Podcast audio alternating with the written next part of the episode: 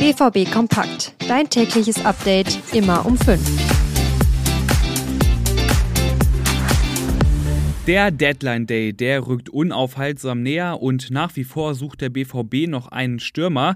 Und jetzt anschnallen, denn nach Information der Ruhrnachrichten beschäftigt sich Borussia Dortmund mit Niklas Füllkrug.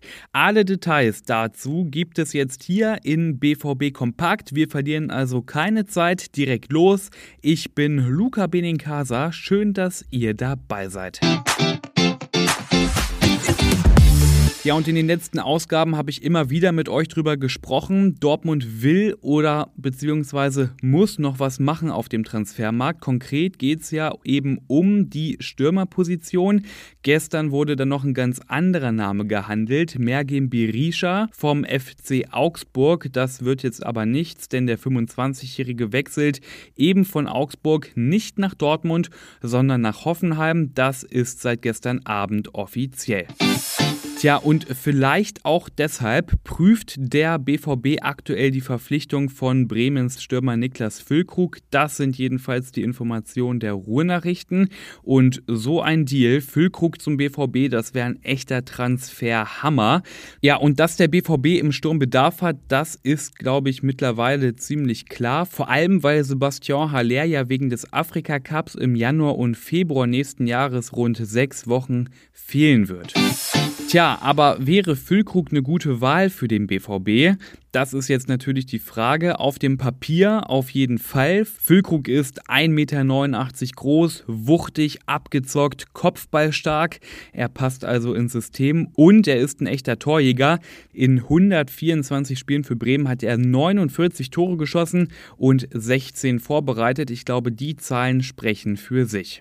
Also Tore schießen kann Füllkrug, aber es kommt ja bei so einem Transfer auch noch auf ganz andere Dinge an. Natürlich geht es da auch immer immer ums liebe Geld. Füllkrugs Vertrag in Bremen, der läuft noch bis 2025 und Werder will wohl rund 20 Millionen Ablöse haben. Das ist für Sebastian Kehl und dem BVB aber zu viel, vor allem weil Füllkrug ja auch schon 30 Jahre alt ist. Dem Vernehmen nach sollen Dortmund wohl rund 10 Millionen Euro für so einen Transfer zur Verfügung stehen. Tja, das ist jetzt natürlich eine verzwickte Lage. 20 Millionen fordert Bremen, 10 Millionen wohl erstmal das Budget vom BVB. Füllkrug, der ist natürlich irgendwo eine attraktive Option und würde auch ins Anforderungsprofil passen.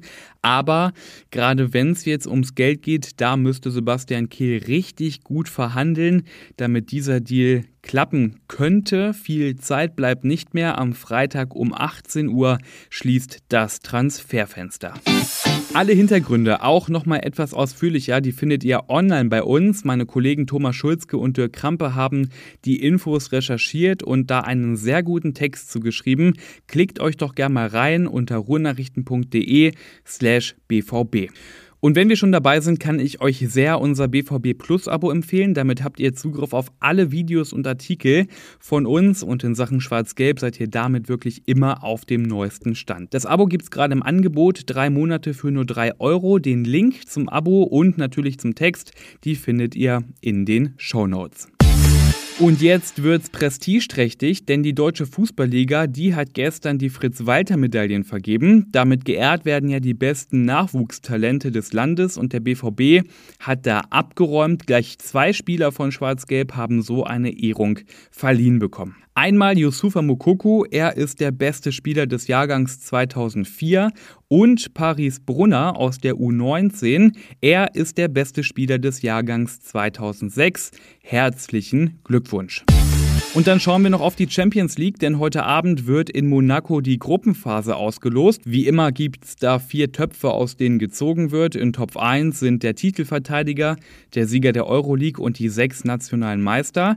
Und in welche Töpfe die restlichen Mannschaften verteilt werden, das entscheidet sich anhand des UEFA Club Koeffizienten.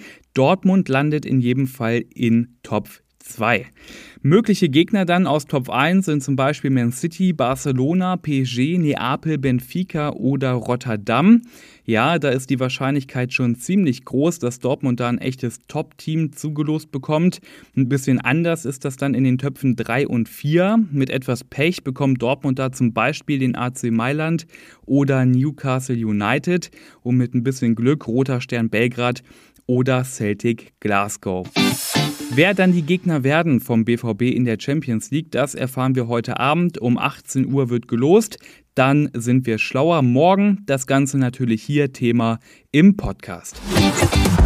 Und in diesem Sinne, das war's mit dieser Ausgabe BVB Kompakt. Deckel drauf. Ich bin Luca Benincasa und morgen früh wieder da für euch.